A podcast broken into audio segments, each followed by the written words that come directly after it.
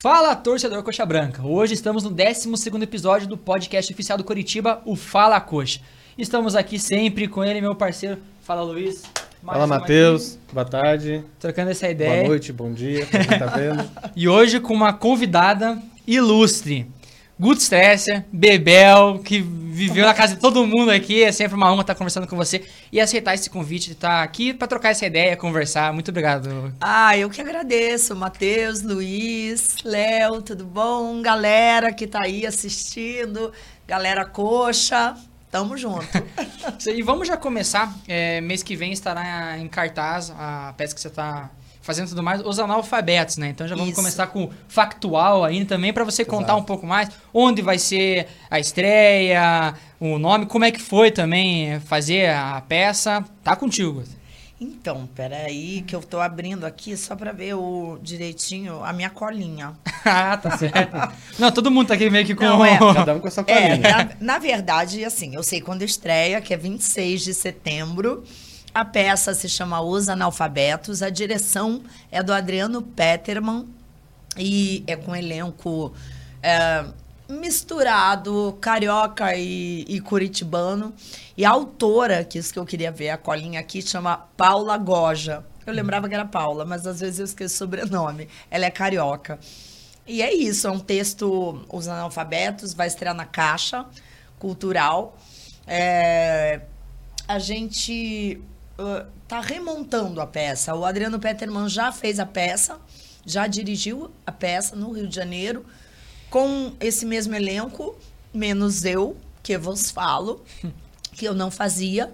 Assisti a peça, gosto muito, gosto do texto, gosto da galera, gosto do Adriano. E aí veio esse convite para que nessa temporada curitibana, nessa remontagem, é, eu fizesse uma das personagens, eu a Mariana é o nome da minha personagem, e eu topei correndo porque eu tô com muita saudade de fazer teatro e com muita vontade também de estar em Curitiba um, uns tempos maiores, digamos assim. Eu sou daqui, né? Moro há muitos anos no Rio. E agora tô nesse momento assim meio de volta para cá e tal. Então, estar aqui, né, trabalhando, ensaiando, tal, me dá também assim, digamos, uma tranquilidade maior para né, para ficar sem, sem parecer assim que eu tô, sei lá, de férias na casa da mãe, sabe? e estar em, ca em casa, na cidade onde você nasceu, também dá uma segurança, uma tranquilidade ainda maior para você trabalhar. E até uma dúvida que a gente tava comentando, depois a gente entra nos temas também, assim, que era, falando assim, atriz gosta muito de teatro, né? Você percebe muito ator, atriz e tudo mais. Eu, o Luiz estava até pensando nisso. fazer teatro, né? A gente vê em algumas entrevistas do pessoal, né? Os atores e atrizes falando justamente sobre isso, que é o prazer em fazer o teatro, né? Claro, todo mundo gosta de fazer cinema, TV, mas parece que o teatro tem uma mágica, uma mística diferente, né? Não sei tem. se é isso mesmo. Eu acho que tem, assim, para mim tem, pelo menos, porque eu comecei no teatro e fiz muito tempo teatro antes de fazer televisão e cinema. E hoje em dia eu digo, ah, não sei mais dizer qual eu gosto mais, porque a, a televisão é uma cachaça também, digamos assim, porque você fica ali, é, é um outro tipo de de gincana, digamos, né? Que é cumprir o plano e tal, gravar várias cenas no mesmo dia, às vezes cenas de episódios diferentes, no caso ali, por exemplo, da Grande Família, né? Grava uma cena de um episódio é, do, de um, de outro, de outro, tudo no mesmo dia. Então você tem que estar tá muito ligado ali na continuidade, né? Do, inclusive emocional ali da história, do, do personagem e tal. Já o teatro, ele tem essa coisa do ao vivo, né? E isso eu acho que é muito realmente mágico e potente, porque ao vivo é ao vivo, né? Ao vivo não tem essa de corta, vai de novo, tal. Você tem que realmente saber o que você está fazendo ali, tem aquela. E às vezes, né, dá, dá branco, às vezes, é, enfim, dá crise de riso, ataque de riso, tudo que se possa imaginar, né, que acontece ao vivo, também acontece no teatro. Então, acho que a mágica tem a ver com isso também, né? Que você sabe que aquele momento ali é o único. É como um jogo, né, de futebol, assim. Os jogadores entram ali para ganhar, porque tem que fazer na, naquele tempo regulamentar, se Sim. não, né? Se não, enfim, é, se não ganhar, não ganhou. Então a gente no teatro entra muito assim também. Ah, não sei porque eu falei disso agora. não. A concentração. Não, a concentração tem que ser, ser máxima, é, né? No máximo, sim, né? Em cima. é, e essa coisa do é aqui agora, sabe? Só existe isso no mundo, porque tem isso também. Eu acho que eu já li em vários livros, né, de biografias, autobiografias de atores e atrizes e tal, falando isso, e eu me identifiquei muito que essa coisa assim que parece que o mundo lá fora acabou. Não tem mais nada, só tem aqui agora. Sabe, só tem os teus colegas de cena, as luzes, os refletores, a plateia, né? Então, e claro, a plateia cada dia é uma. Então, tem dias, por exemplo, vamos supor que seja uma comédia. Tem dias que você fala, nossa, a plateia tá rindo até de fratura exposta, né? e tem dias que não. Tem dias que você não consegue tirar um, uma, um rá da plateia na mesma peça que tava todo mundo rindo outro dia. Sim. Então, assim, é muito aqui, agora mesmo, esse momento presente, a concentração total no que você está fazendo ali.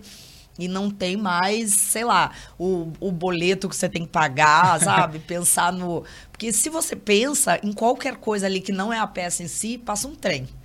é impressionante, assim. Se o teu subtexto não tá naquele lugar ali, passa um trem. Então você tem que o tempo inteiro estar pensando mesmo com o pensamento presente, né? E a atenção, o foco, a energia, tal, presente. Então é, é, é legal, assim. Eu acho que é dá para se comparar. Eu falei de do jogo, né? Porque eu acho que dá para se comparar um pouco com o esporte, assim, que, que, né, que depende da daquele momento, assim, né? Um jogo de tênis, um jogo de futebol, uma corrida de carro, de moto, sei lá o quê, mas enfim, qualquer. é, não, não no sentido de ganhar, né? Porque ali no teatro a gente não está competindo, ninguém está ali para ganhar dos colegas, nem nada disso.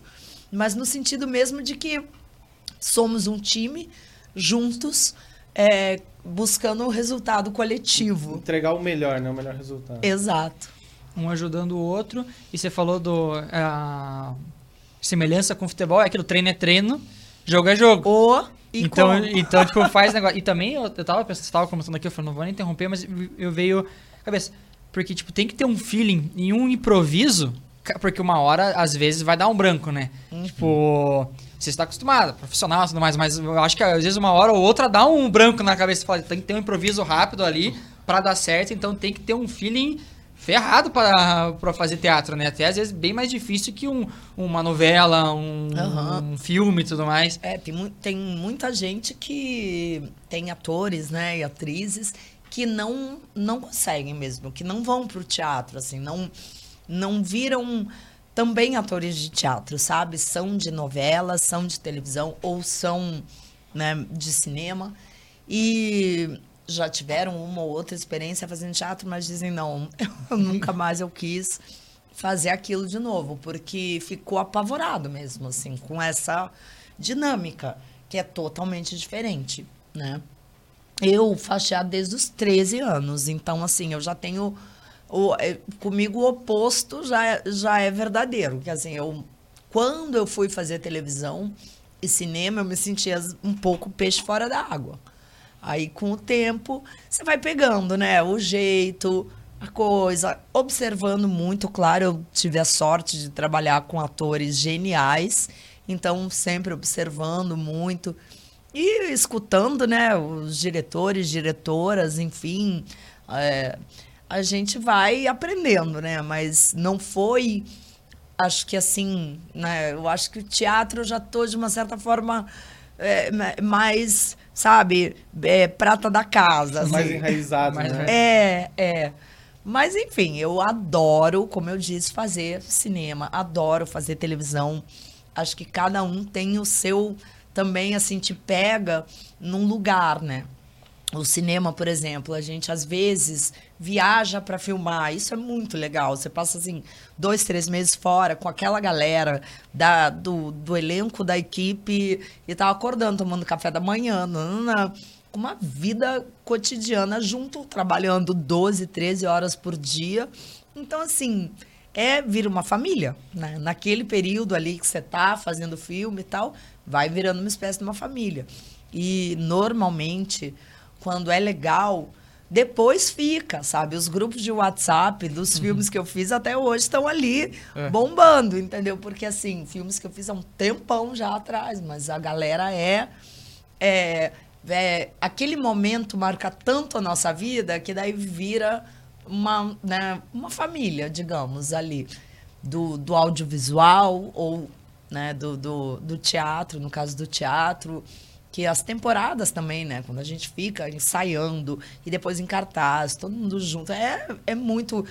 É, comparo novamente ao esporte coletivo, né? Sim. Porque é muito time, sabe? A gente vê. É a segunda time. casa, é tudo é, ali, né? Exato. É um irmão, se torna um pai, um, se torna tudo ali. Tudo. Pra ter aquela sintonia, né? Sim. Pra ter, ficar mais fácil de fazer, é, é fluir melhor. E né? às vezes até as DRs, né? Porque como... É normal, né? Uhum. grupo é, Exato, é, como toda boa família, né? Exato. De vez em quando tem uma lavação de, de roupa suja e aí acerta tudo, bota tudo na mesa, como dizia o Abujanra, grande mestre que eu tive no teatro, Antônio Abujanra, ele falava: não criem cuervos, não engravidem nos bastidores.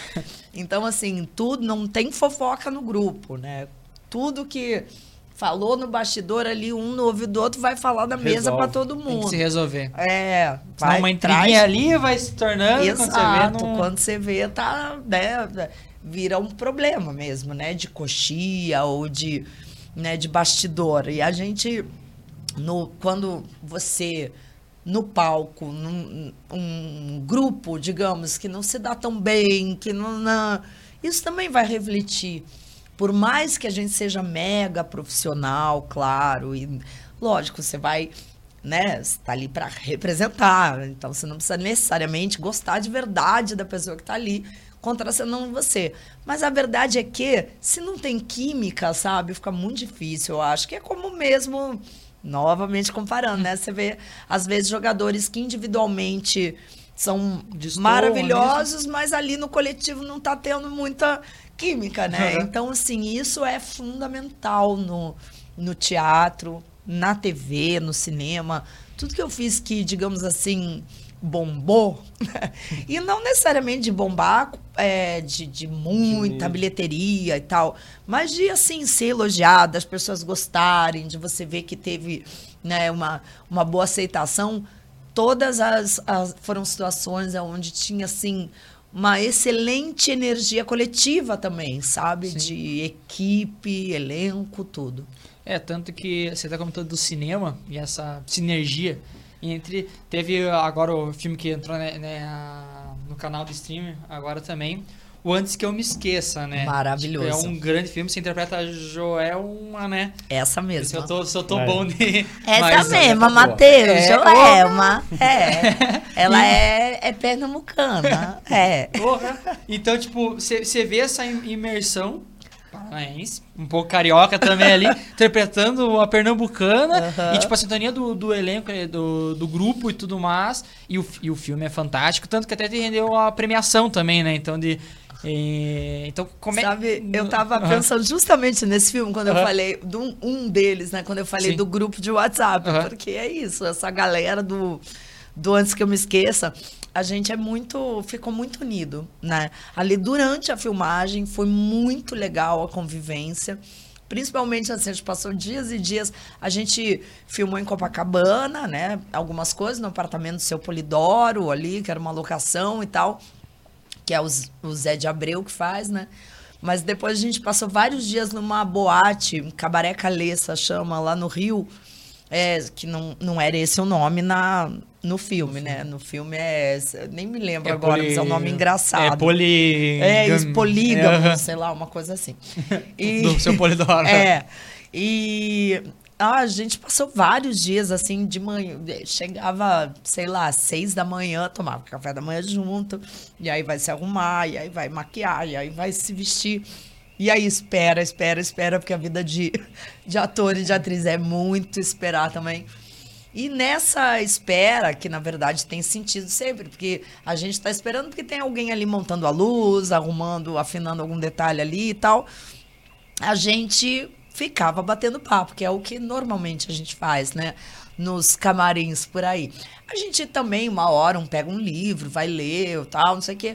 Mas tem essa coisa de bater papo mesmo, né? E ali foi assim, a gente virou uma famíliazinha. Então, Zé de Abreu, Danton Melo, a Letícia Snardi, a Mari Lima, o Saulo, o diretor desse filme, que é o Thiago Araquilian, que é um cara muito legal. Então, assim, a gente teve, assim, um, né, assim, um, uma alegria de ter um, um set sinergia. gostoso, é, aham.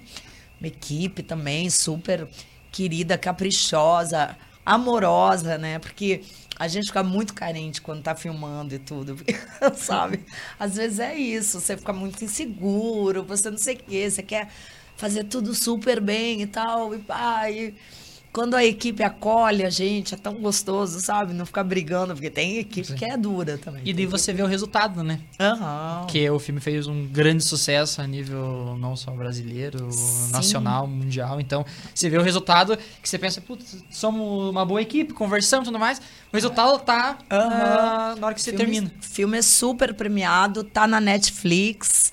E quem ainda não assistiu, antes que eu me esqueça, é um filme super emocionante, brasileiro. Tem momentos também engraçados. É um filme, enfim, eu sempre digo, eu gosto desse filme porque é um filme que dá pra rir, dá pra chorar e se emocionar e curtir e se identificar. Enfim, é, tem tocado né, pessoas no mundo todo. E eu espero que quem ainda não assistiu, corra lá na Netflix, veja e dê cinco estrelas pra gente. Não vamos explorar tanto, senão vai dar um monte de spoiler aqui, né? É, o pessoal fica bravo com Você isso. vai ficar bravo com a gente. né? Mas... Não, não, sem spoiler. E, e, Guta, como que foi essa, essa tua transição? Você ainda jovem aqui em Curitiba, quando você começa a fazer o teatro, é, quando que surge a oportunidade de você ir para o Rio de Janeiro? Se você já foi com algum, algum trabalho em vista ou foi, vou tentar a vida lá? Como que foi esse momento de transição para você? Então, achei, achei boa a pergunta. Parece que eu. né? Bom, a minha transição começou quando eu vi que eu era um homem num corpo de mulher. Tô brincando. Bom, é, eu, eu adoro o Rio. Eu sempre. Eu tinha um pouco. Brincadeiras à parte, uma, uma homenagem aos amigos, amigas trans. Mas a minha transição de Curitiba para o Rio de Janeiro foi ah, com 22 anos de idade, em 95. É, eu já tinha feito muito teatro aqui em Curitiba, muito que eu digo, não muito demais, né? Mas bastante, com várias pessoas, é, trabalhado com vários diretores que eu queria trabalhar, inclusive. Edson Bueno, Marcelo Marchioro, e aí o Ademar Guerra, no Vampiria Polaquinha, que era paulistano, mas estava radicado aqui em Curitiba. É, enfim, muita gente bacana mesmo da classe, atores, atrizes. E desde os 13 anos, né, comecei a fazer teatro amador em Curitiba, no colégio, tal, fazia, né, uma, uma aula extra, digamos assim, de teatro. E aí ali eu fu- me apaixonei e já embarquei no teatro amador depois, né? E me profissionalizei no sindicato aqui na banca, aqui no Paraná, aos 19. Já tinha feito várias peças, aí aos 19 fiz o Vampira Polaquinha, né? Que eu fiquei três anos em cartaz fazendo essa peça, que a peça ficou sete anos, eu acho, ou oito, nem sei direito. É muitos anos em cartaz que ficou a peça. Eu fiquei três anos fazendo. Quando eu já estava três anos fazendo, sei lá, teve um, um troféu Gralha Azul e eu fui indicada a atriz coadjuvante e atriz coadjuvante não, desculpa, revelação. E aí eu não ganhei. e todo mundo achava que eu ia ganhar, sabe? Porque era uma coisa meio assim, Bom, o, o prêmio, a gente tinha várias indicações no elenco, né? E todo mundo ali falava, bom, o prêmio que a gente sabe que vai vir pro espetáculo é o da Guta. É a atriz revelação, não tem como, né? Né? Não ganhei. Ganhou, enfim, um ator, porque, né, revelação podia ser atriz, ator e tal, que tinha feito uma peça, é, digamos assim, mais obscura, no sentido assim, não tinha super é, sucesso a peça, sabe? Um apelo ali, né? É, mas ele era maravilhoso, claro, e mereceu ganhar, não estou dizendo que não. Mas de uma certa forma, aquilo me deu um. Sei lá, eu falei, ah, eu vou ficar aqui agora pro resto da vida fazendo, sabe? Essa peça em cartaz e. Com todo o amor e carinho, peço mil perdões aos meus colegas de elenco e tudo, porque eu sei que todo mundo ficou chateado comigo quando eu saí da peça. Mas eu falei, gente, eu, eu quero fazer outras coisas. Sou muito nova ainda pra. Eu tava no começo da minha vida profissional, né? Tinha começado o teatro aos 13, mas profissionalmente aos 19. E ali, fiquei 19, 20, 21. Eu fui pro Rio com 22. Eu saí do Vampira Polaquinha já com 21, quase 22. E aí, enfim. Falei, e agora, né? Saí do Vampira Polaquinha, que é a peça mais legal de Curitiba, que todo mundo que faz ama e que todo mundo que assiste ama. O que eu vou fazer agora? Aí me deu meio que um. Acho melhor eu dar uma volta, sabe? Sair de Curitiba um pouco. Não era nada muito pensado, assim, vou e tal. Mas sempre tive essa coisa com o Rio. Ai, quando eu crescer, eu vou morar no Rio, sabe? Aquilo assim. As aventuras, né? É, achava o Rio incrível, já tinha ido para lá algumas vezes a passeio, né? Turismo e tal, com o pai, pá, com a mãe. E achava incrível. E falei, por que não, né? Aí uma amiga, muito minha amiga, Denise Santana, que já estava morando no Rio, que ela, ela é de São Chico, morou em Curitiba um tempo e estava morando no Rio. São Chico ou São Francisco do Sul, tá, gente? Eu Santa eu Catarina. o Melhor lugar do. eu amo aquele lugar. Aí a Deia falou: Ah, bora pro Rio, vamos comigo. Eu tô indo agora, daqui a um mês, de volta e tal. Se organiza aí, vai comigo. Fica lá em casa e a gente vê, né, lá o que que rola. Vamos. Falei, será, Denise? Ela, claro, tem teatro lá bastante, todo mundo tá fazendo teatro. Vamos pra lá que rapidinho você vai encontrar né, um, um lugar ali para trabalhar. E a Denise já era dos Fudidos Privilegiados, que é o grupo do Antônio Bujanra. Mas não foi assim, tipo, vamos pro Rio para trabalhar nos Fudidos Privilegiados. Não. Ela me chamou para ir pro Rio, ela também não sabia direito o que, que ela ia fazer ali naquele momento. Aí a gente foi juntas, fui com ela. E logo depois que eu cheguei no Rio, o Abu chamou o grupo, é, inclusive a Denise, para reencontrar, porque ele tinha voltado para São Paulo, né? E aí tinha voltado para o Rio depois para fazer uma novela no Rio, A Idade da Loba, se não me engano, era o nome da novela. E aí ele chamou o grupo todo e falou: Ah, se vocês quiserem chamar outras pessoas, podem chamar. Aí a Denise, ó, agora vou te levar lá. Apareceu vamos o job aqui, ó. Aham. E aí foi. Cheguei lá na reunião com a Bu, era um monte de gente. Tinha assim. Silvia Pfeiffer, Cláudia Abreu, um monte de gente, inclusive o Antônio Grassi, enfim, um monte de gente também famosa e outras pessoas que eu conhecia do teatro mesmo e tinha muita admiração. E eu, ali. E foi assim que eu entrei nesse grupo, os Fudidos Privilegiados, do qual eu partici- é, participei por muitos e muitos anos ali no Rio. Fui indicada daí a prêmios, prêmio Shell, vim para Curitiba, nos festivais de teatro de Curitiba, com peças dos Fudidos, como o Casamento, o Alto da Compadecida, Tudo no Timing, As Fúrias.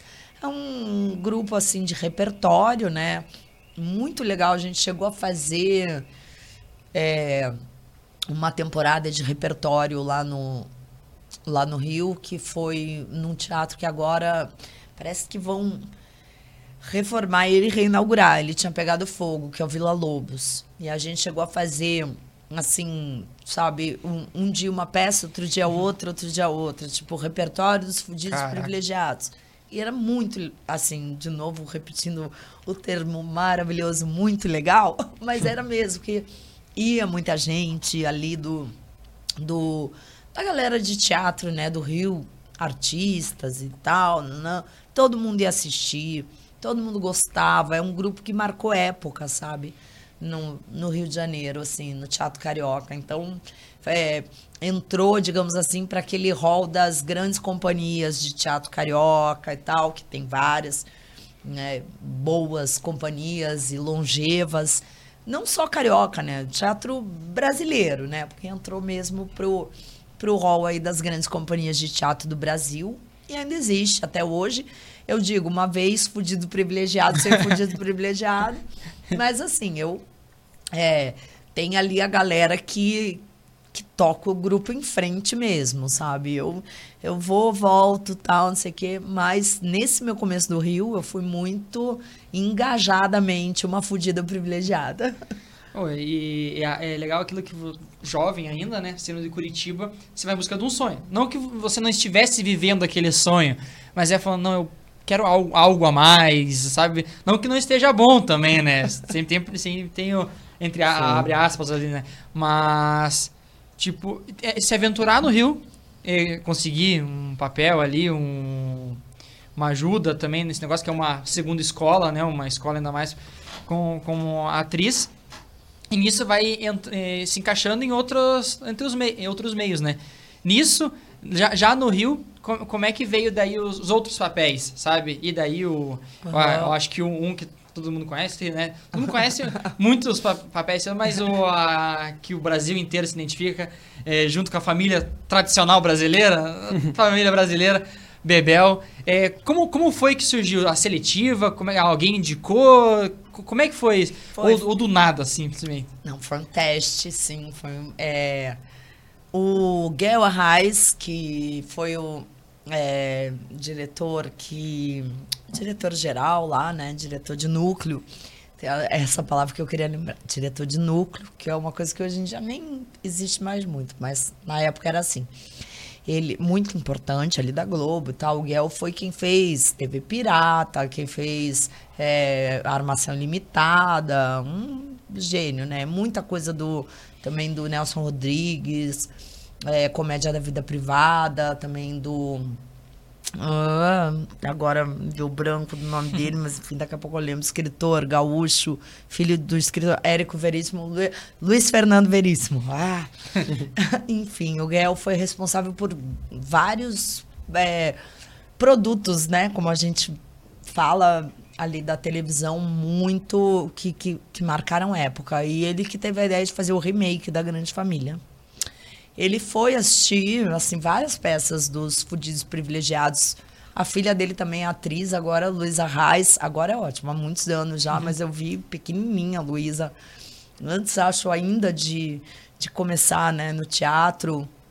É, ela é filha de uma grande amiga minha também, que é a Virgínia Cavendish. E que hoje em dia não, não é mais né, casada com o Gel, mas na época eram casados e a Vivi, acho, levou, ela era muito fã da companhia, e ela levou o Guel para ver algumas peças nossas. E aí ele me chamou para fazer o teste para Grande Família. Foi assim, nossa, a, o grande acontecimento da minha vida profissional, porque eu nunca tinha feito nada na televisão. Já tinha feito alguns testes e nunca tinha passado para novela, para não sei o quê. Então não tinha feito nem participação. Nada, sabe? Nem eu, eu, eu, brinco, eu não tinha feito nenhuma linha direta, nenhum você decide. nem uma figuração. É, não é querendo desmerecer esse programa, mas assim, sabe? Aqueles personagens que às vezes não tem nome, sabe? Né? A mulher assassinada um, sei lá, o. Sim. Tal. o número, né? É, policial dois. Sim. Não. É, e não passava nesses testes. E, e aí me chamaram para fazer o teste da grande família. Eu falei, meu Deus do céu, né? Imagina, vou passar logo nesse, que é para ser protagonista do programa, a filha do Nanini, da Marieta. Protagonista que eu digo entre os protagonistas, Sim. né? Não há protagonista, mas É, Mas com certeza é É. uma das peças fundamentais para ser o que é. a família, né? O pai, a mãe, os filhos, Bebel e Tuco, né? Lin- Lineu, Nenê, Bebel e Tuco. E o seu Flor, né? Aí tinha o Agostinho, claro, o marido de Bebel, mas esse núcleo ali, digamos assim, que começou mesmo, né? A grande família foi escolhido nesse teste. Não, na verdade, o Nanine e a Marieta já estavam escolhidos, eu e o Lúcio e o, e o seu Rogério Cardoso também. Eu e o Lúcio fomos escolhidos no, no teste, Tuco e Bebel. Passamos, fizemos teste juntos. Foi maravilhoso, porque eu já era amiga do Lúcio de antes. A gente tinha feito uma viagem uma vez lá do Rio para Guarda do Embaú. Na verdade, eu encontrei com eles em Curitiba. Eles vieram do Rio até Curitiba e eu encontrei com eles. A gente foi até a Guarda e depois voltamos para o Rio todos juntos.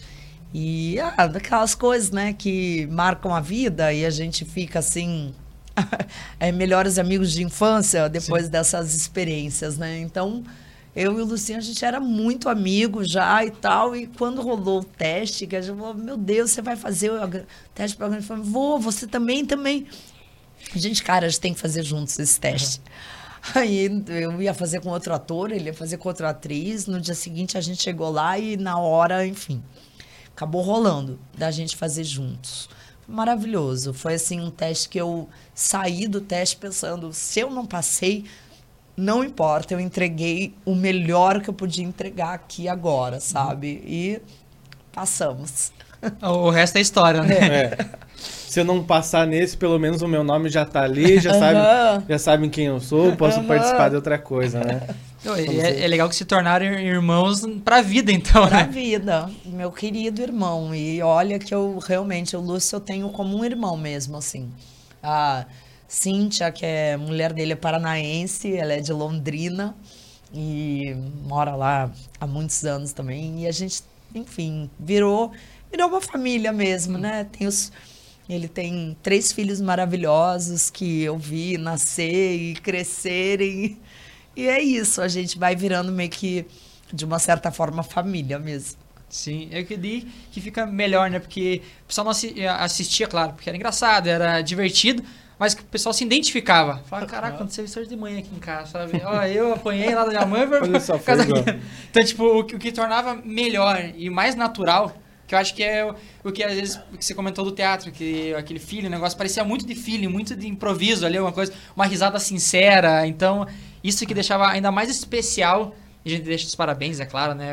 Pra todos, mas principalmente pra você que estamos conversando aqui. Então, isso que deixava melhor pro que o povo assistia, né? Que fazia parte da vida do brasileiro também, né? Ai, muito obrigada. Eu realmente sou muito fã do programa, assim. É, às vezes, né, eu assisto agora, atualmente, no né, Viva, Globoplay e tal.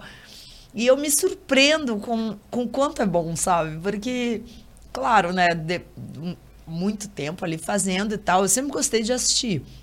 Eu sempre gostei do programa. É, mas depois que acabou, eu fiquei um tempo assim, meio sem querer ver, sabe? Tipo, sei lá, acho que dava, né, saudade, batia aquela. Enfim, aquela. Insegurança, É, talvez. aquela saudade mesmo. E será que, né, um dia vai voltar essa. Enfim, essa época da minha vida de, né, de muito trabalho e de trabalho bom, toda semana no ar ali, 500 e não sei quantos episódios, né? Aí depois de um tempo, eu comecei a ver de novo.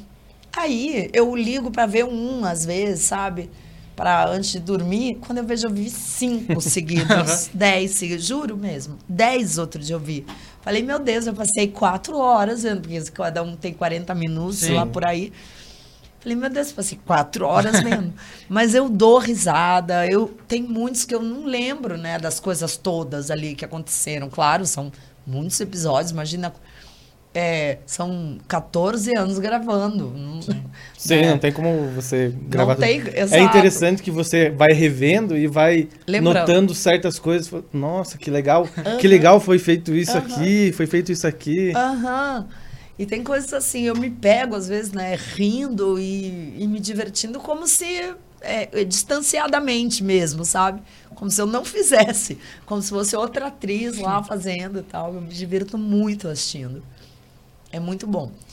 Um orgulho de ter feito assim. Eu acho que é um né, como estamos aqui num podcast de futebol, é um golaço a grande família, porque E- todo mundo se identificava, né? E assim, como você deu a alusão um golaço, tem algum episódio, assim, é difícil, tem 500, Nossa. né? Um, e- é, diminuir a um só, que especial, mas tem alguns que você lembra com carinho, assim, do episódio, do, do momento, no, Uma cena. de uma cena. Ah, vários, né? Tem vários. É realmente difícil de falar de um. Eu gosto muito do o velhinho Pocotó, que é um que a relação da Bebel e do seu Flor eu acho tão bonitinho, sabe, nesse episódio. E marcou muito porque, né, o Rogério depois faleceu, a gente ficou, né, muito abalado, claro, com a perda dele. Ele foi de uma hora para outra, né? Ninguém tava esperando. É, enfim, nos pegou a todos de surpresa e uma, uma surpresa ruim, né? Triste. Então, assim, é um episódio que eu tenho muito carinho, velhinho Pocotó, porque é esse momento ali do seu Flor e da Bebel que eu acho uma graça, dançando na sala e tal, no final do programa, ela zoando ele. E que mais? Mas tem vários. Os, o futebol costumava render bastante bons programas, tem programas de Copa do Mundo que são bem icônicos, assim, da família. Tem também os do. Do, da relação lá do, né, do Lineu com o Fluminense, a almofadinha, que ele ia assistir os jogos e levava a almofadinha para sentar. Então, ah, aquela almofadinha da sorte que daí some. É, vários também com Beisola, né? A mãe do Beisola, eu adoro aquela história, aquelas histórias da Dona Etelvina, que a gente, enfim, é, entrava numa coisa meio psicose, né? E ao mesmo tempo engraçada pra caramba. Então, enfim, né? Tem tantos. São tantos, né, são que é- tantos. é até injusto, às vezes, pensar em algum, só acaba deixando um de lado. Que a Bebel vai ser modelo e o Agostinho quase pira, que a do- ela faz um outdoor do é, Catuaba do Pajé. Enfim, tem vários. Aí, E, e é interessante que, como ele ia ao longo do, do ano, você conseguia pegar. Era bem atual, né? Os episódios eram muito atuais. Então era o que estava acontecendo realmente no momento. Como você falou, Copa do Mundo, né? Eleição, tudo. Então era interessante que você ia seguindo o que realmente estava acontecendo do, do lado de fora, digamos assim, na vida real, né? É. Eu achava muito interessante da, da, da grande a gente família. sempre teve uma. é, a- a gente que eu digo assim, aí toda a equipe, né? Os, os atores, roteiristas, diretores e tal, uma preocupação, digamos, de estar pegado mesmo com a realidade, sabe? Para não ficar aquela coisa assim também, né? Que poderia ser uma família. Ui, desculpa, bati no microfone. poderia ser uma família, assim, é, né? De, sei lá, eh, de qualquer lugar, mas a gente queria que. Não, essa família é uma família brasileira do Brasil atual, do Brasil, né, desse momento. Então, assim, no começo, por exemplo, a Bebel era bem tchutchuca do funk. E como a Grande Família era um remake, né? Então, assim, eh, alguns episódios eram baseados lá no, no Vianinha, né? No Duval do Viana Filho e tal. Não que não seja a série inteira, a série inteira baseada no Duval do Viana Filho, mas não tinham esses 500 e tantos episódios. Tinha uns 12, eu acho, do Vianinha mesmo. Depois era Cláudio Paiva ali com os outros rapazes, o Marcelo e o Bernardo e a Adriana Falcão, enfim, um grupo ali de, de roteiristas muito forte, muito bom.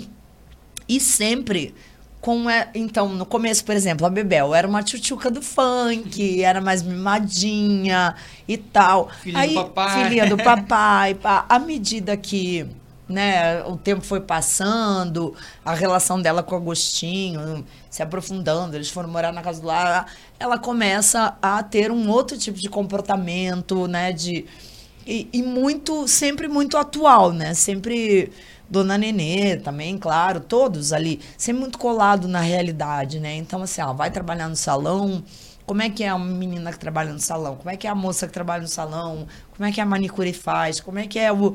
Sabe, a gente tinha essa preocupação, digamos, de não ser uma coisa totalmente fictícia, vamos dizer. É, é ficção, claro que é, mas a gente queria que parecesse para quem assiste Que lembrasse, né, é a sua a casa, né, a casa de que todo mundo tem essa essa lembrança de família, né? A casa da família, todo mundo falando ao mesmo tempo, todo mundo sei lá o quê.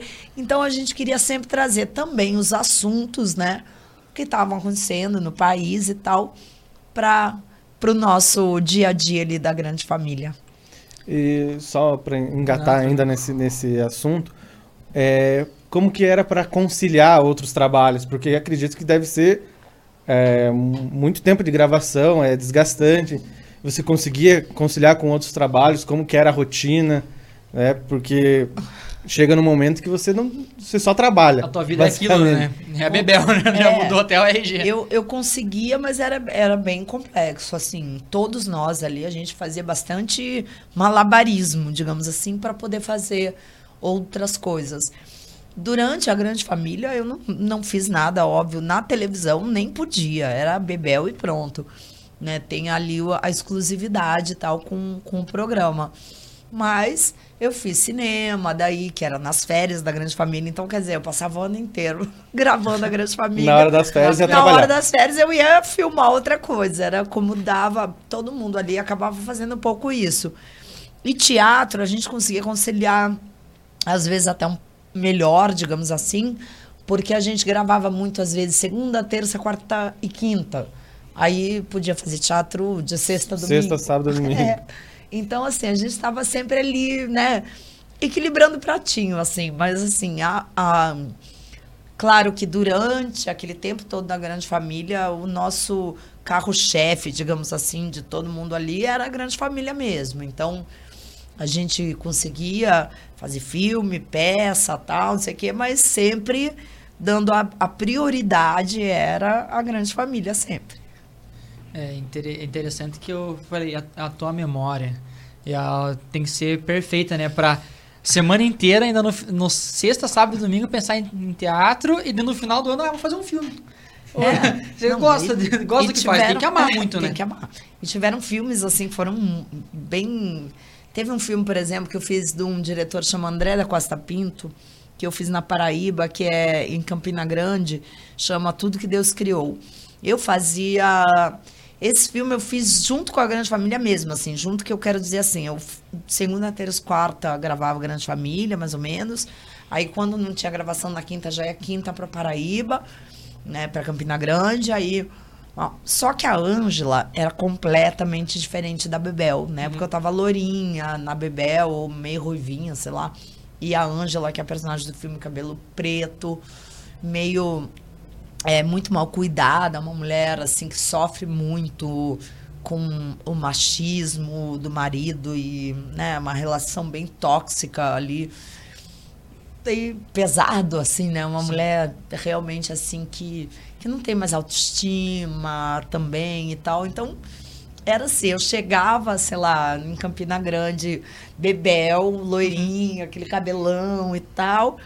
Aí vai, dá-lhe pintar o cabelo de graxa e tal, fazer um, um buço aqui na maquiagem, a sobrancelha mais grossa, mesmo. tudo. Me transformava muito. Você vê o filme, você fala assim, é inacreditável que eu podia, sabe, segunda, terça, quarta, tá, bebelzinha, toda tananã. E no fim de semana tava lá, ó, Ângela, muito, é, personagem bem denso. E e eu adoro. Acho, acho que assim, foram as épocas mais felizes, talvez, da minha vida, sabe? Essas épocas. Nina também, que eu fiz numa. Aí foi nas férias da grande família. Também totalmente diferente da Bebel. Eu falava, gente, a Nina e a Bebel. Cabelinho seriam- curto, também. Aham, paulistana, cabelo curto, meio.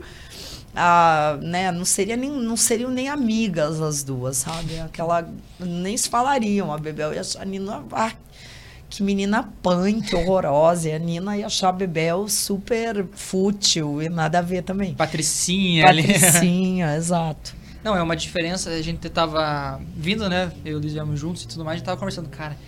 A, a vida do ator, da atriz, ela tem que ser mu- é, muito louca, né? Se for parar pra pensar. Porque todo mundo tem um dia ruim. Isso é normal na vida. Você vai acordar às vezes meio chucrutos ali, né? Meio, ah, não tô muito legal hoje. Só que daí o, a, a atriz pode estar meio- assim. Você falou, não, mas agora eu sou a Bebel. Tem que dar o estralo ali. Então, tipo, a gente tava pensando, cara, vamos perguntar isso pra. Porque sempre é uma curiosidade minha de sa- saber isso. Porque tem que ter um profissionalismo fora Absurdo. da curva. Absurdo. Então, como é que era isso? Porque às vezes tem dias que todo mundo, às vezes, não tá 100%, sabe? E você tem que incorporar ali um papel, é uma, uma dupla personalidade praticamente, né? Com- Como é que é isso? Eu, assim, eu, eu acredito que, que tem muito a ver mesmo com o nosso ofício, sabe? Porque é uma coisa que não, não tem muito um, um grande mistério e tal. Você se. é, você pensa durante muito tempo né, no personagem, na personagem que você vai fazer, constrói a personagem com vários detalhes, o, o que que gosta, o que que faz, como é que faz, como se mexe, o jeito que, que- tudo, sabe, que fala, que na, na- e à medida que a gente tá ali fazendo há anos um, um mesmo personagem, apesar de, claro, não ser a, a mesma personagem na mesma situação, né? Sim. Situações diferentes, tal. Mas é natural que eu acho já, já era meio que quase automático, sabe? Assim, eu pegava, Dal gravando, a Bebel tá ali, ela ela sabe existir, mas não tem nada a ver com, sei lá, incorporação, espiritismo e tal. Sim. Porque, né, é, não que eu, enfim, nada contra a mediunidade, nem nada disso, mas no caso do ator, da atriz, é muito mais uma coisa de é, você transformar o seu corpo, digamos, numa tela, Sim. onde você vai estar é, contando a história de uma personagem que não é você, né? Então, assim, à medida que você tá fazendo temporadas também de teatro e tal, às vezes você tá ali, você tá meio insegura, ainda não sabe direito como é a personagem e tal, mas quando você encontra, vai, sabe? Aquilo flui. E aí eu não quero dizer com isso que o nosso trabalho é fácil, porque também não é. Não é nada fácil, não tem nada de fácil. Não é nada assim, ah, cheguei lá e fiz com o pé nas costas. Não. Todo dia, muito texto para decorar a marca. Você tem que estar muito ligado para não fazer besteira mesmo, cobrir o outro para câmera, sei lá o quê, tal. Otimizar o tempo, que na televisão é, né, uma, uma corrida, parece contra o tempo sempre também. Então, assim, é um estado de atenção Total. Total. Não tem, tipo, sabe? Ah, chegar e tô brincando de fazer a Bebel. Sim, é uma brincadeira, to play, né? É uma brincadeira no, no melhor sentido e não no pior sentido, Aham. né? Porque é, em, em inglês falam to play. Então, assim, é, é brincar, é fazer de conta. É fazer de conta que eu sou, fazer de conta que o outro é, o outro fazer, né? Fazer de conta que, enfim, o meu problema é aquele, que as minhas questões são aquelas e tal. Só que isso num lugar onde você tem que estar realmente com atenção plena, porque é atenção na luz, na câmera, no outro ator, no. Então tem ali um, sabe, um- uma coisa bem específica, assim, que não é todo mundo que Consegue. que consegue. Muita gente fala, ah, eu acho que eu ia me dar bem sendo. Ah, aí vai tentar e fala, nossa, não, não sabe, fica com dificuldade, às vezes, de, de abrir a boca, quando, né, né, quando abre o pano, ou quando, enfim, dá o gravando. E tem muita gente que também se, se surpreende, né? Tem muita gente que às vezes vai tentar ali fazer uma participação, uma coisa assim, e descobre que nasceu para aquilo, né? É realmente eu acredito que tem que ter talento, mas tem que ter muita vocação também, Nascer sabe? com- É, querer fazer aquilo. Existe o trabalho, existe o estudo, mas tem que nascer com aquilo dentro de, de É, si. e a né? vocação de assim, de não desistir, sabe? Porque o talento, você pode ter talento e não ter vocação às vezes, né? Porque a vocação é que te faz não desistir. A vocação é que te faz chegar lá de novo, fazer de novo. Porque Sim. muitas vezes a gente sai de lá chorando. De lá que eu digo não só do. Não tô falando só na televisão em né? E vários é, outros, né, no teatro tal. Muitas vezes a gente é, é colocado numa. é, numa situação assim de, de tanta vulnerabilidade mesmo, só falando assim, que, sabe, você, quantas vezes, quantas e quantas vezes eu saí de lá aos prantos, falando, gente, por quê? e no dia seguinte você tá lá de novo, sabe? Isso é a vocação, né? Ou lev- leva um não, uma porta fechada, ou alguém que não entende direito também teu trabalho, começa a criticar, sabe? A gente sofreu um- uma certa demonização, digamos assim, eu acho, a classe artística nos últimos tempos. E foi muito difícil para a gente lidar com isso, porque, poxa, de repente você começa a ver o mesmo, sabe, aquele mesmo povo que te admirava, elogiava, gostava do seu trabalho, te xingando nas redes sociais, sabe? Como se a gente, enfim, se locupletasse, né, de várias formas que não são verdade. Então, assim, como qualquer profissional de qualquer área, a gente se sentiu muito atingido com isso, né? Porque, poxa, ficar dizendo que a gente, sei lá, é, pega dinheiro de lei de incentivo fiscal para se locupletar, ou sei lá, o que não é verdade, sabe? É claro, se tem um mau uso da lei por uma ou outra pessoa, isso está sendo bem visto e divulgado. A gente não precisa levar a culpa de todo mundo, Exatamente. sabe? Alguém levar a culpa por, É. um, por um todo é até Exato. sacanagem. né? Exato. Sim. E. Acho que vamos, entrar no Guto e Coritiba, né? Coxa. Pô, a gente tá aqui. Bater papo é bom, né? A gente tá, eu, eu e o Luiz gostamos É. de trocar ideia, de ficar com, com o Léo. A gente chega até mais cedo. A gente falou pro Léo. A gente fica aqui e troca ideia. A gente já fica já meio que fazendo pré-treino, assim, sabe? Maravilha. E daí. Pauta. A pauta. E assim. é, eu acho que o tema é Coritiba também, né? Mas vamos ver da, da onde que surgiu esse amor, essa paixão pela Curitiba. De criança, você é de Curitiba, né? Paranaense, né? do leite quente, né? Mas de onde eh, vem essa paixão pelo Curitiba de família, do pai, da mãe? Como é que foi isso, do pai. Meu pai, Ronald Sanson Stresser, que já, já não está mais aqui nesse plano, meu queridão, paizão, ele era coxa roxo. e desde pequena, assim, eu. Ele, ele nunca. Eu não me lembro do meu pai falar assim: você vai ter que ser coxa, sabe? Mas é porque meio que eu peguei essa paixão dele, assim, porque a- como ele era muito.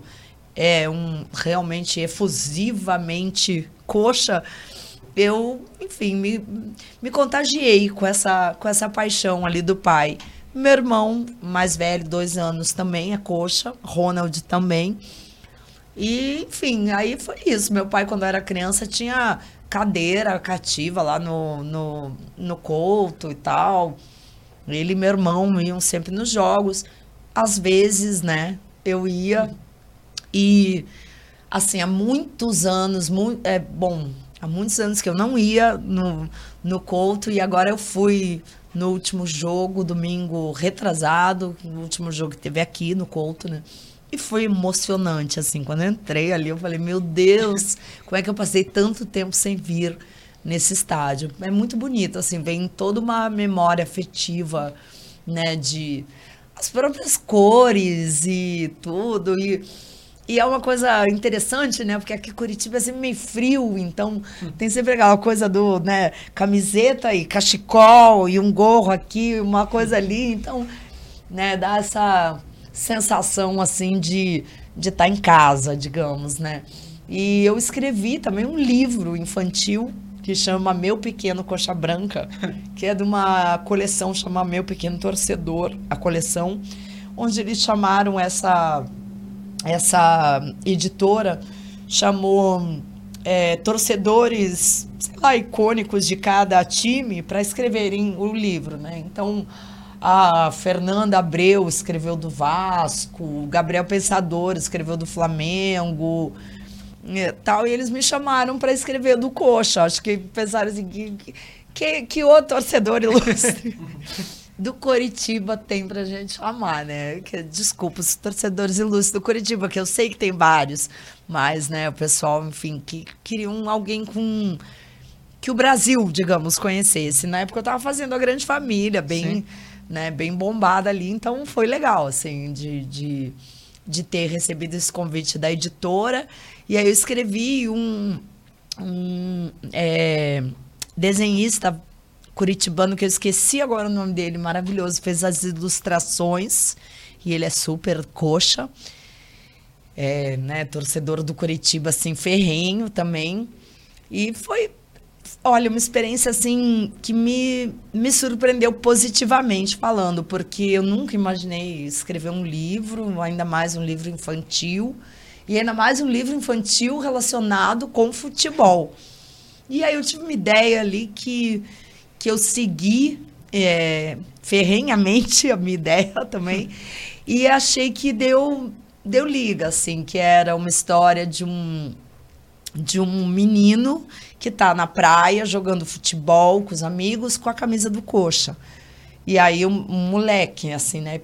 Menino, criança. E aí eles perguntam, por que que você é, é Curitiba? Você é o único cara que eu conheço aqui no Rio de Janeiro que é torcedor do Curitiba.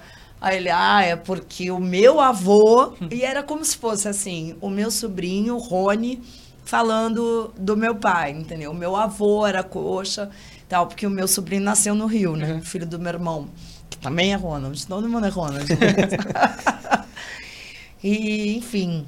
É, não é uma história verídica, mas eu imaginei, né, uma história fictícia como ele, daí a mãe dele, que seria daí eu e não meu irmão, sei lá, enfim, né?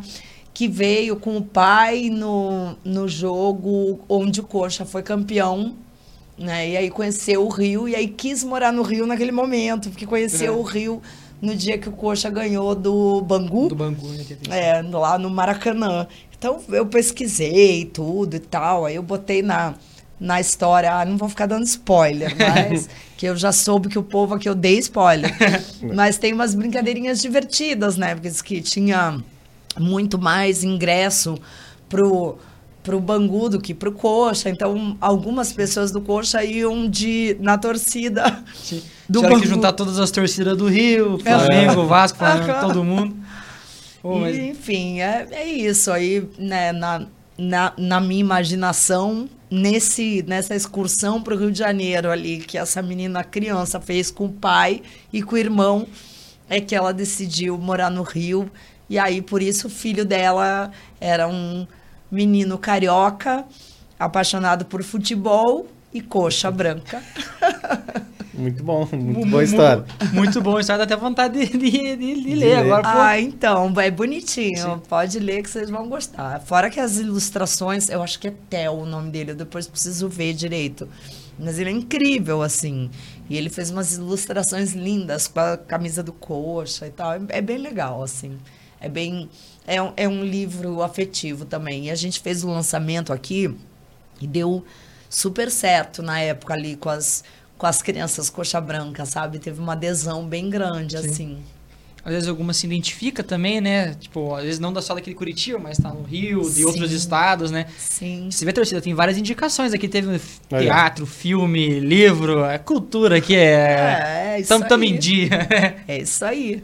Curitiba é cultura. Isso aí. Isso aí. E, e essa sensação que você falou de quando você volta para esse jogo agora, né? Teve Green Hell e tudo, então você sentir o, o estádio estava lotado, né? É essa sensação. Eu acho que para o torcedor é, é, a melhor que tem, né? Você chegar e você gritar, você apoiar o teu time né? e, e, realmente ficar muito tempo fora e depois você voltar para o estádio deve ser uma sensação incrível, né? Incrível, maravilhoso. Foi bem emocionante mesmo, assim. Ah, e o Green Hell é lindo, né? é lindo demais. E, ah, enfim, foi, foi, foi bem emocionante, assim foi também bem roubado. o juiz não gostava muito da gente. E também não gostava muito do VAR, diga-se de passagem. Porque ele era de uma, de uma arrogância.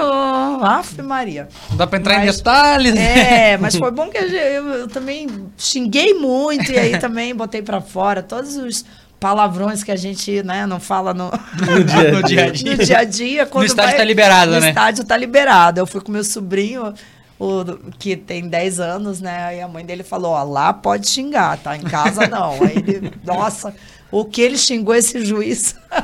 Até uma décima geração do cara. Tá... Não, mas é um. Pro torcedor é legal, né? O Luiz comentou aqui de ver o Green Hell, essa festa, o estádio lotado.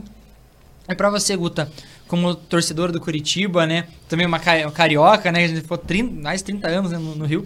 Tem algum jogo que você lembre com carinho do Curitiba, assim, que jogo que às vezes te fez se apaixonar ainda mais pelo Curitiba, ou estando tanto aqui em Curitiba com o teu pai, ou fora, quando estava no Rio? É, eu, eu não, não vou saber agora te falar assim um específico, mas eu acho que assim, para nós, né, todos os, os, torcedores do Coxa, talvez o jogo mais icônico mesmo seja essa vitória sobre o Bangu ali no, nessa final, porque, enfim, é, era meio que era meio que improvável, eu acho, que o, que o Coritiba ganhasse, sabe? E ganhou, né? E a nossa estrelinha linda, que a gente, eu quase que eu quase que dou uma polida nela, às vezes, assim, eu falo, bom, só temos uma por enquanto. Isso aí. Porque é isso, né? A gente, eu acho, assim, eu, acri, eu acho, eu acredito, eu não conheço profundamente, enfim, futebol e tal, né? Como não sou aquela assim que, que pode escalar, ou, né? fazer a escalação, ou sei lá o que e tal. Mas eu realmente acredito que é, tem. É, o Coritiba tem, sabe, uma, uma aura, digamos assim. É, é um time apaixonante, é um time que, sabe é, quem é coxa branca é, mu é muito é, assim, arraigado, né? Coxa roxo. E, e sofre também, eu com, comparo às vezes um pouco ao meu ex-companheiro, que é botafoguense, torcedor do Botafogo, eu falo, ah, né, a gente sofre, né? Meu Deus, como a gente sofre. Mas eu acho também que, que a gente não só sofre, sabe? Porque essa coisa da torcida é muito maneira. A gente está junto ali, sabe? Torcendo pelo seu time e tal. Então, mesmo quando perde, tem uma coisa de que ganha, sabe? E ir ao campo, né? Ir assistir o jogo, isso é muito legal, assim. Eu usei a palavra legal. Vocês vão contar aí, Léo, mas depois você conta. Fazer o bingo aí aqui. É. Quantas vezes a Guta falou legal, gente? Mas é isso que você falou mesmo. Quem é coxa é coxa. É. Nas, nascer coxa, vai morrer é. coxa, viver é. coxa. É. Você nasceu em Curitiba, ficou. Chegou um tempo que era mais carioca do que curitibana. Só que o coxa tava ali no coração. No então, coração. É, é difícil a gente explicar. A gente, é. a gente conversa lá entre o pessoal, lá na, na, nós da equipe, lá da comunicação e tudo mais. Cara, é difícil explicar isso. Porque é. Eu nasci. É, é, é, nada mais do que o quem nasceu com o dom, assim, sabe? De patar. Eu nasci para ser coxa. E é. estou fadado a tudo pelo coxa. Então, ah, e, e, sempre vamos. E não é assim só se o time está ganhando. Independente do momento. Não, eu sempre vou ser coxa. E sem, né, sem, sem medo de ser feliz sem vergonha nenhuma, inclusive com muito orgulho, diga-se de passagem. Isso aí. Muito orgulho mesmo, sabe? Então, assim, sempre que me perguntam, ah, é, que time você torce? Coxa. Às vezes, né, quem, quem sabe de futebol sabe que o Coxa é o Coritiba Futebol Clube. Mas tem gente que arregala um olho e olha, Coxa? Que, que time é esse? ah, sabe nada, inocente. Coxa é o melhor time do mundo. Só isso. E é claro, como tudo na vida, é o mundo, né? O mundo é movido de uma coisinha básica chamada dinheiro, infelizmente.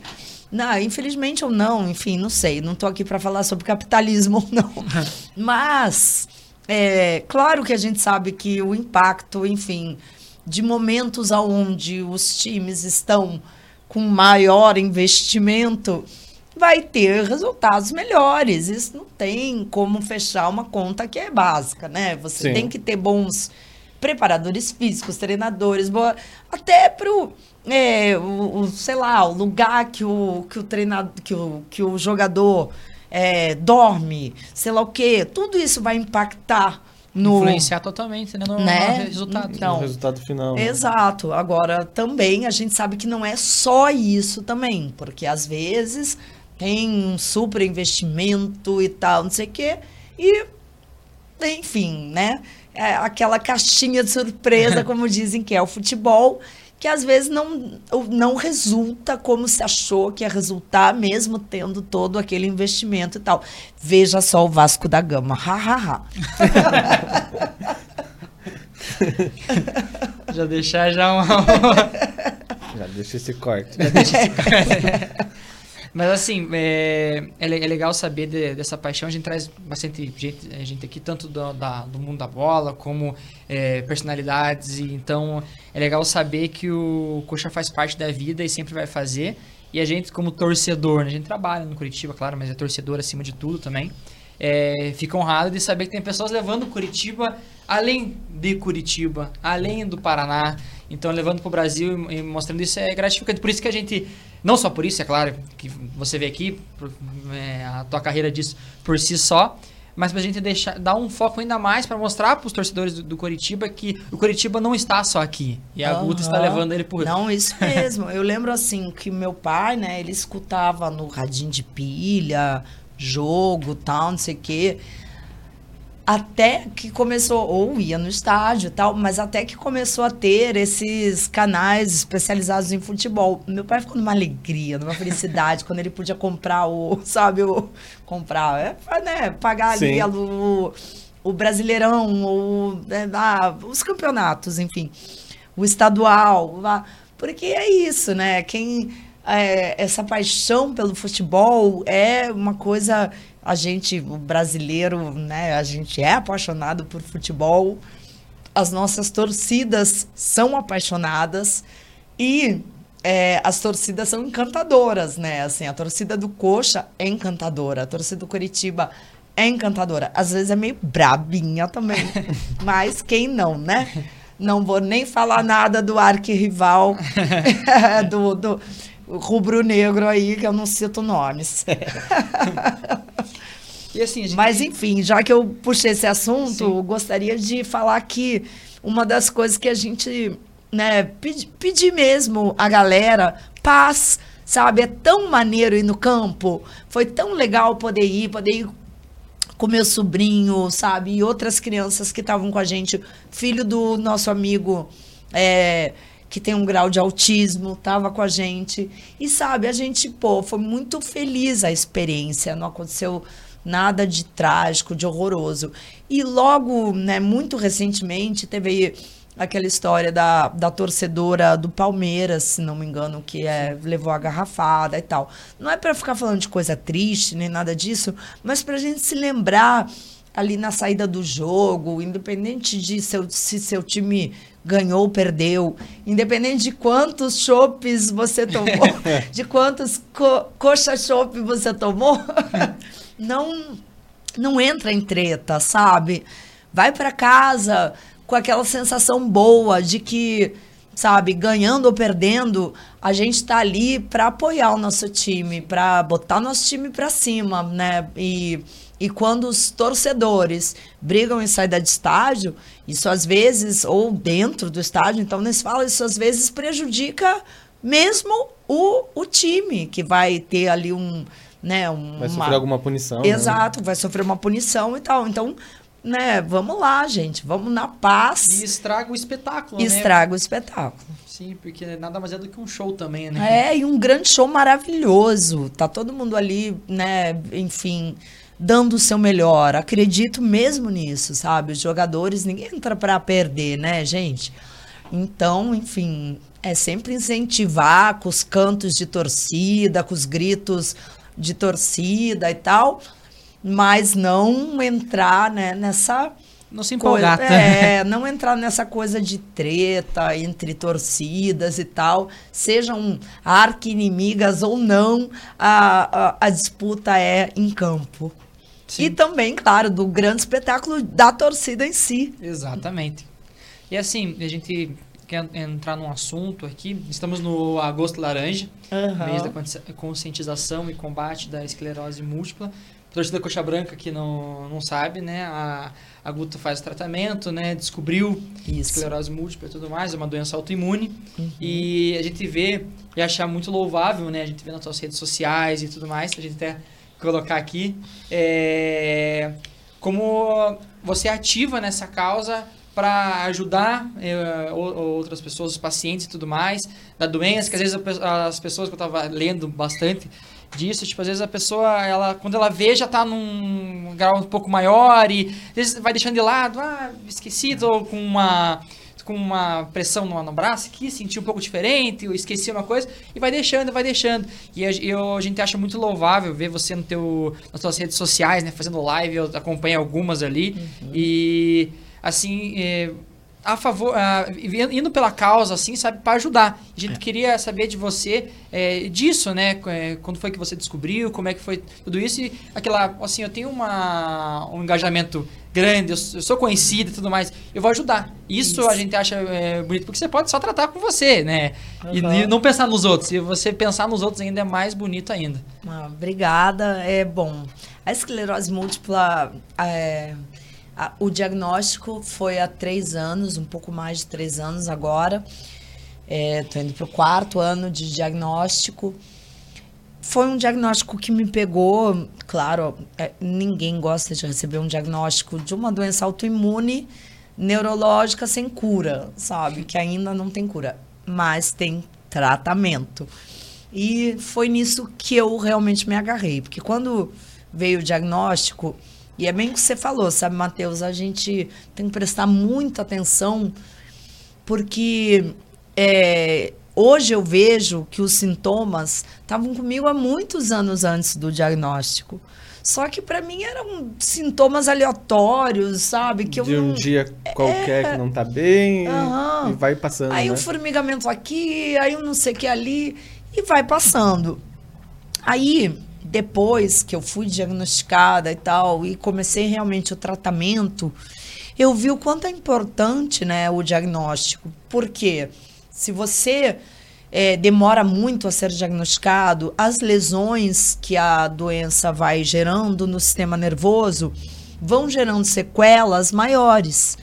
Então, é, totalmente o ser diagnosticado, encontrar o tratamento certo, é o que vai segurar, digamos assim, a doença. Ela não tem cura, né? Mas ela tem tratamento, como eu já disse. E o que se busca com o tratamento é frear a doença, que ela não evolua, que ela não é, continue a atacar o seu próprio corpo como se fosse um inimigo, digamos assim, que é uma doença autoimune é isso, né? É, é o seu sistema é, é, é, como se diz, é que imuno, como é? imunológico. é? Imunológico, atacando. É, nem, não se sabe a causa da doença, então isso também é importante a gente dizer. É, quando vocês lerem alguma coisa sobre a ah, esclerose múltipla tem a ver com o vírus lá da mononucleose. Não é verdade. Quer dizer, não é verdade que eu digo assim, não é uma causa. Sim, muita gente que tem esclerose múltipla vai lá fazer o exame e vai ver que teve mononucleose, mas não é o motivo, pode ser um gatilho. Ou seja, você ter uma mononucleose, você já vai. É, quem é, vai ter esclerose múltipla, vai ter esclerose múltipla. Então, a mononucleose pode ser um gatilho para que a doença se manifeste, mas não é a causa. Isso é super importante de falar porque as pessoas não devem ter preconceito com pessoas que têm esclerose múltipla. Então as pessoas podem achar, poxa, então posso pegar a doença? Não, não pode. Não é uma doença transmissível. Sim. Já um vírus é transmissível, como o vírus da mononucleose. Então, não confundir. E sim, pode ter relação entre você teve o vírus e tem esclerose múltipla, mas não é a causa. Não é. E daí vão falar, mas então qual é a causa? Não se sabe ainda. A gente realmente não tem tem muitas pesquisas, mas nada ainda fechado nesse nesse aspecto, né? É, se sabe muito mais sobre a doença hoje do que se sabia há anos atrás, claro, como várias outras doenças também. Mas eu estou dizendo isso porque as pessoas diagnosticadas há 30 anos atrás, com certeza tiveram uma evolução da doença, né, mas agressiva do que assim, não, aí é que tá. A, a esclerose múltipla, ela é tão, eu costumo dizer que ela é pessoal e intransferível. ela é tão caso, de caso para caso, que nem dá pra gente cravar, assim, né, como uma certeza e tal. Mas, é, hoje em dia, os tratamentos são muito mais evoluídos do que, né, muito Sim. mais, é, enfim, Eficaz eficazes e tal. Se, se, se, se tem muito mais medicamentos, inclusive na rede pública, no, né, no sistema público de saúde à disposição, e são medicamentos de alta eficácia, são medicamentos muito difíceis de encontrar se não for através do SUS, são Sim. medicamentos caríssimos também, se não for através né, do, do SUS ou do plano tal. Então, assim, é, independente se a pessoa, né, é, qual é o, o, poder aquisitivo da pessoa. Não importa, é um remédio que você vai ter que tomar para o resto da vida. Uhum. Então é importante que tenham que tenha uma gama grande de medicamentos à disposição né, dos, dos pacientes no, no sistema público de saúde. E é só o medicamento que vai realmente agir dessa forma, né? De frear a doença. Ou seja, eu estou dizendo só o medicamento não é um, não, tá, gente? Vários medicamentos que tem ali que o seu médico, eu gosto sempre de frisar isso. Quem vai dizer qual é o seu medicamento é seu médico ou sua médica. Não é o Google, não. Não é, é o Google, exato, Sim. e nem um parente que toma ou, ou algum amigo que toma tal, não. É seu médico, sua médica junto com você, claro, que também vai pesquisar junto, né, e tal. Muitas vezes acontece de você começar a tomar um medicamento e aí não dá certo, aí passa para outro, porque é assim, é, te, é, tentativa e erro. A esclerose múltipla, o tratamento da esclerose múltipla é assim. É, aí, quando dá certo uma determinada substância, também não quer dizer que para o resto da vida vai dar certo. Às vezes, depois de um tempo, você tem que mudar, porque pode, enfim, acostumar o organismo, isso, aquilo.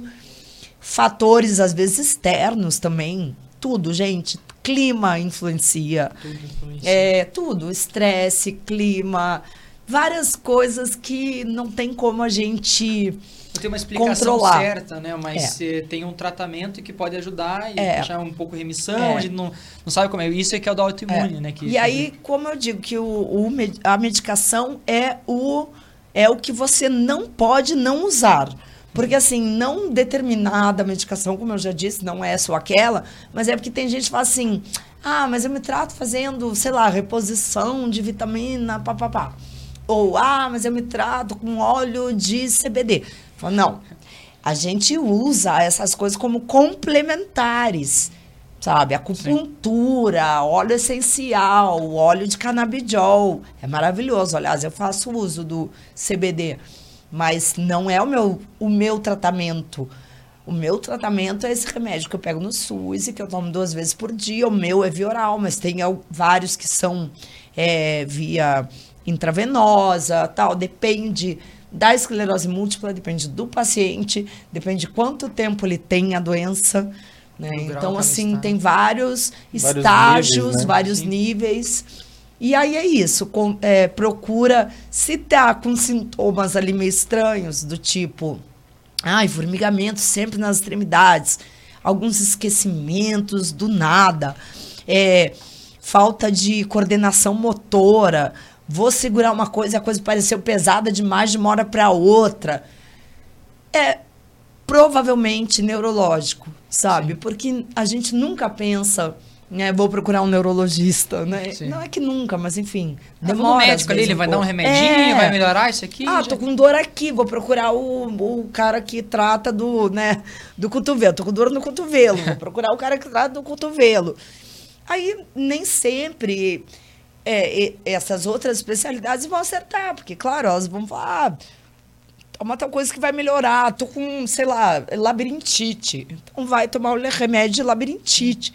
Agora, quando você fecha um diagnóstico de uma doença é, neurológica, aí é muito mais assertivo né, o tratamento do que você ficar tratando sintomas e não a causa, né?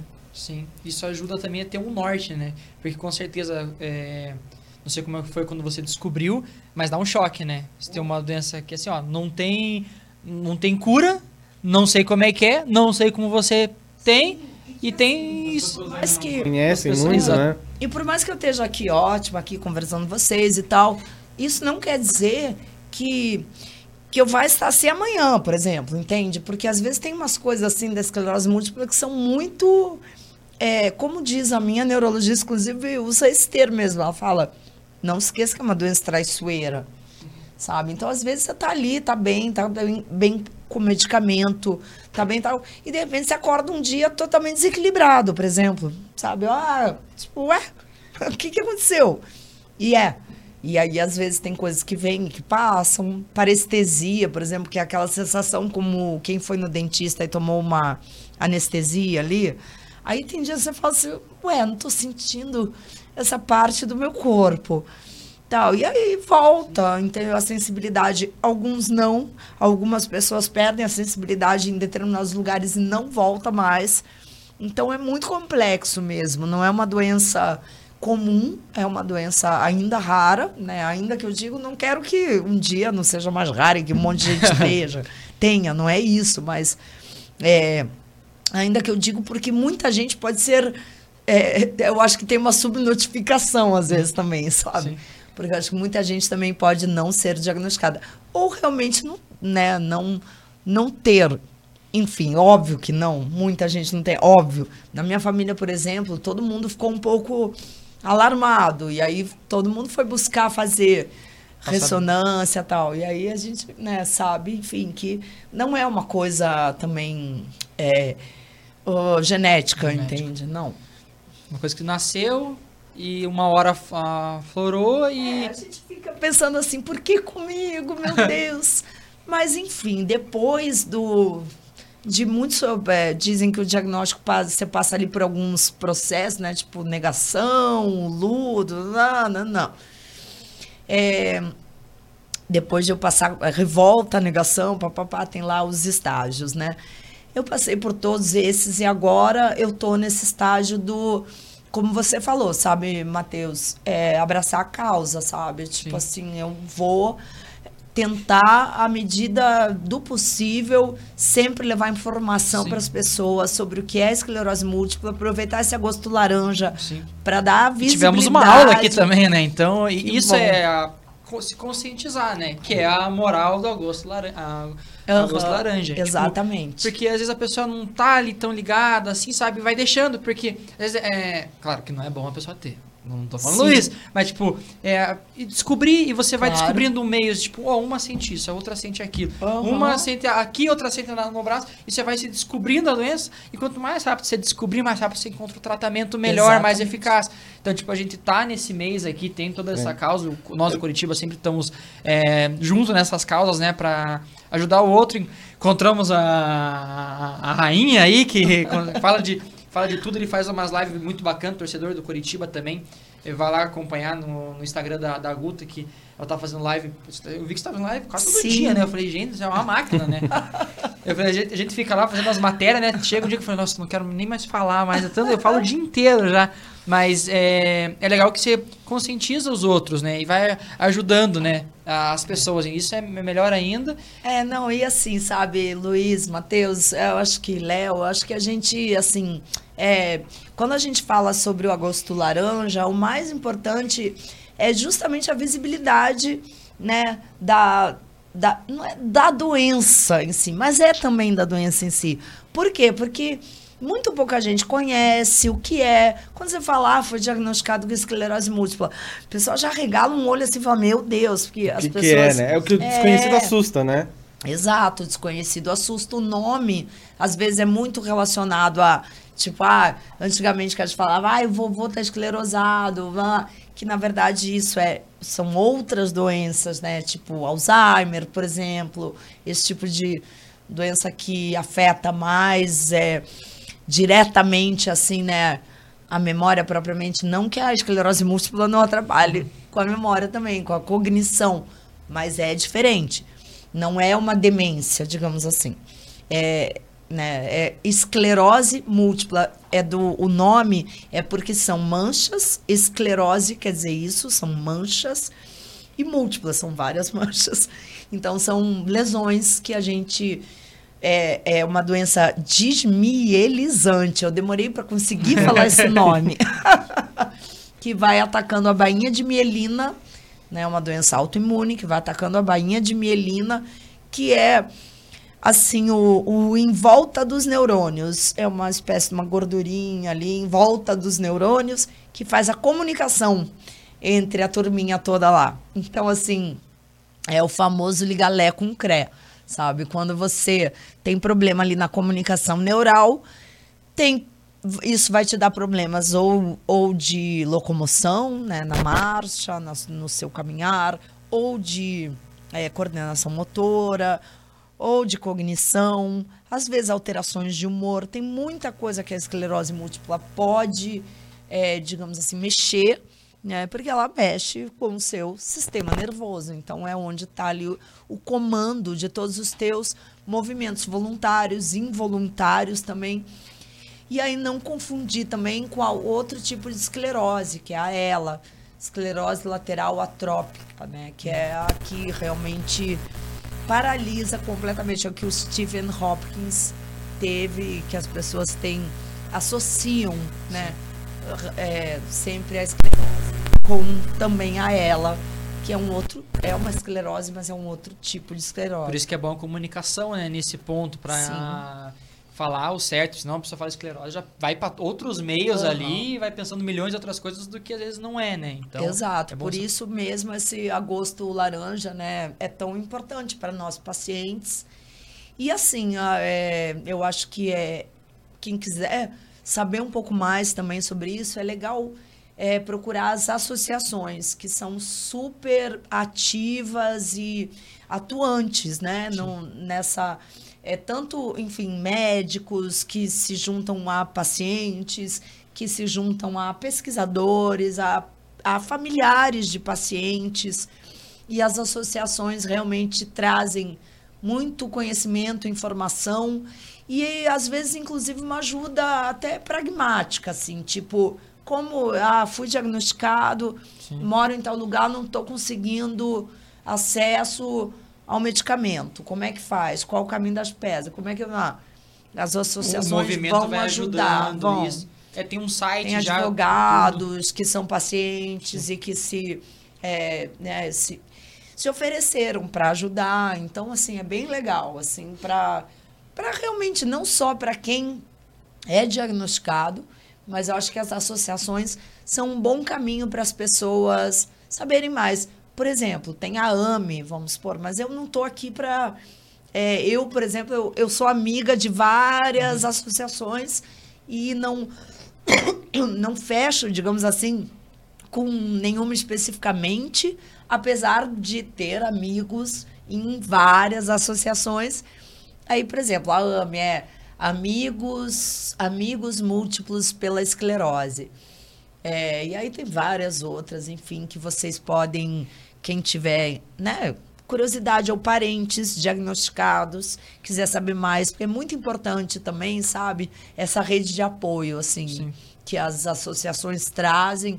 E essa, assim, quando os nossos familiares, amigos e tal começam a entender melhor o que é a doença, ajuda tanto a gente. Fica mais fácil, não precisa explicar sempre Fica. naquele almoço de família, Exato. né? Exato. Gente, eu tenho esclerose múltipla. Você já sabe, tá aqui o link aqui, é. lá. Mas é, é bem. É, é ótimo isso, né? Quando todos se juntam. Como você falou, eu não estou é, junto como associação firmada, como, mas todas elas estão em unidade, né? Exato. Eu, eu entrei no. Tava pesquisando mais sobre esclerose múltipla, né? E assim, tem um site do laranja, é, do Agosta uhum. Laranja. Uhum. E lá dentro tem, tipo, a, várias associações, a MEC, um monte lá, uhum. que, tipo, todas elas estão juntas, abraçadas por pela essa mesma causa. Pela mesma causa. Exato. Que é o melhor. Exato. Porque você imagina, se cada uma quisesse o próprio espaço, não vai, vai ajudar ninguém. E ali não, é, não, ali não é pra cada uma se promover. É para todo mundo ajudar e exatamente. se conscientizar o que é a, a moral de tudo é, isso. Exatamente. Não é como um, né, part, sei lá, partidos políticos ou que, né, que estão ali, enfim, querendo cada um eleger os seus. Pelo próprio interesse, É, né? pelo próprio. É, não. As- Assim, não que todos os partidos estejam pelo seu próprio interesse. Eu acho que os mais legais, inclusive, não estão, mas tudo bem. Não, mas o que eu quis dizer assim, não é uma competição entre as associações. E isso que você falou é muito legal, sabe, Matheus? Que é realmente assim, a gente. Eles estão unidos por um bem comum. Então, assim, a, qual que é a associação indicada para cada pessoa? Aqui é mais perto de você, aqui tem mais gente que você conhece, aqui tá mais fácil para você é essa, porque todas são maravilhosas nesse, né, em todos esses aspectos ali que, que a gente falou, né? Desde te ajudar de repente a como com, pegar o medicamento na, né, na rede pública e tal, como ter acesso, às vezes, se você mora longe dos lugares, dos grandes centros, é, enfim, médicos, às vezes, que né, a gente muitas vezes precisa também de outras especialidades que não só o neurologista.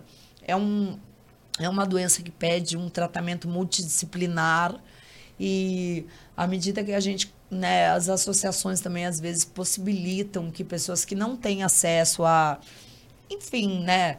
é, os, os médicos tal. E é muito legal, porque, é, de novo, olha, ter.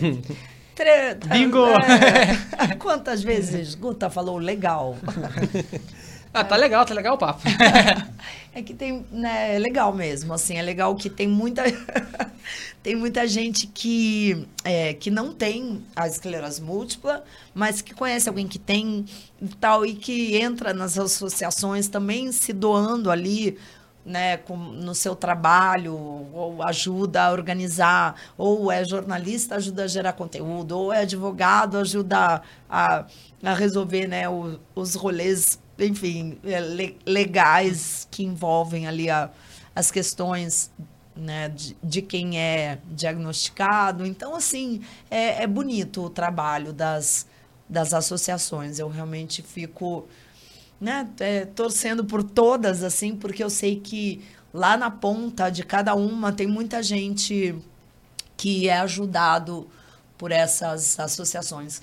E, e é isso, a visibilidade, né, da, da, é, jogar luz sobre a nossa doença rara, porém incapacitante se não for bem tratada, e é o que a gente não quer, que ela nos incapacite. A gente quer falar, não, vamos continuar. E hoje, com os tratamentos que existem, graças a Deus e aos nossos cientistas maravilhosos e tal, a gente tem acesso, e graças ao SUS também, né? A gente tem acesso a tratamentos de ponta que estão fazendo a diferença na vida de muita gente diagnosticada, como na minha. Isso, isso é melhor ainda, né? Essa Ah, conscientização e isso de falar, né? Para aqueles que não sabem, que não têm aquele conhecimento, essa é a moral. E tivemos uma aula aqui, né, Luiz? Eu, a gente pensou assim, ah, hoje, com, quantos minutos a gente sempre pensa assim, quantas horas vai ter o papo hoje, né? Será? Porque quando rende, vai embora. A gente tá quase para quase duas horas aqui, né? Eu tava pensando assim, só conversando e ver que passou voando. Parece você assistindo os episódios da Grande Família que você comentou com a gente, né? Viu? Quando, quando vê, Quando tá bom, vai, né? quando tá bom, vai. Exatamente.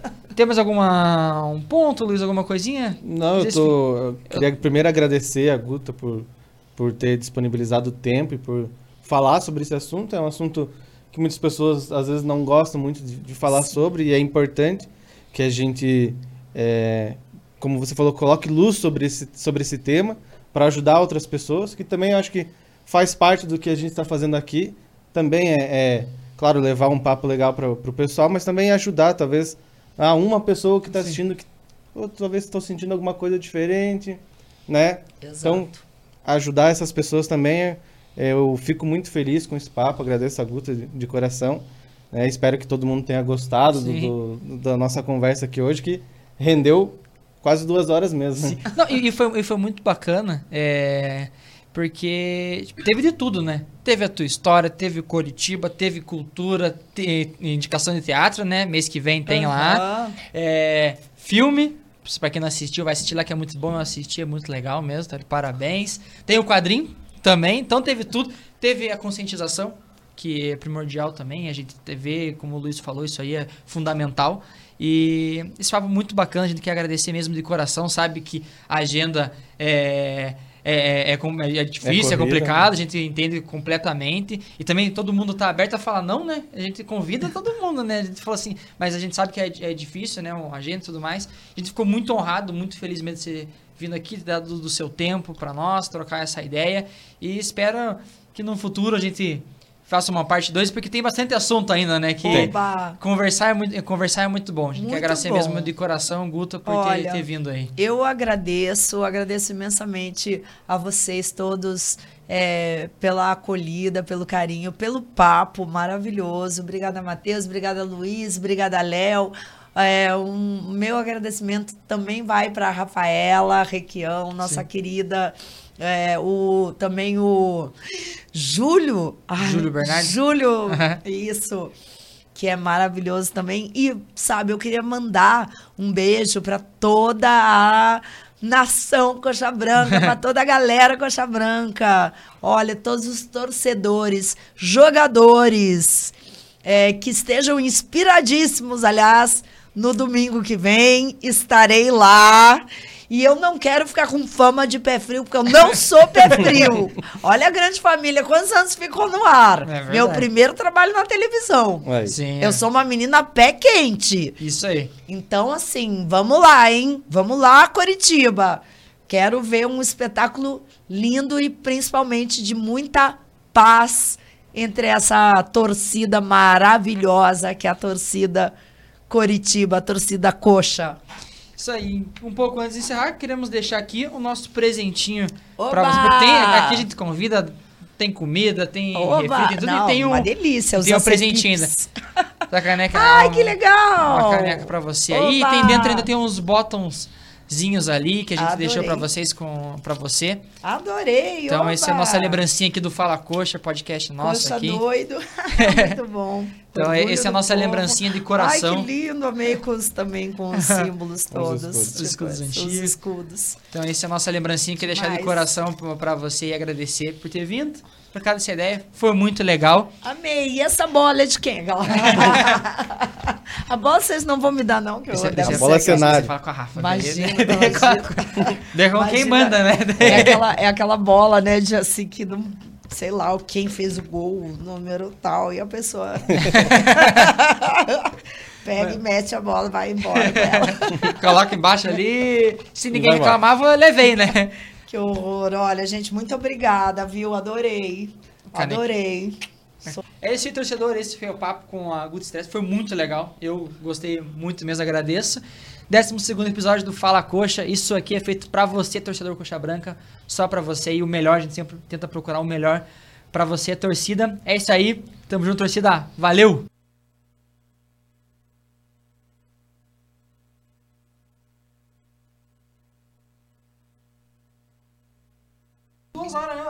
Hora e. 40. Eu falo pra caramba. Mas assim que é bom, é isso que nós gostamos. Não, a gente, a gente falou pra. A gente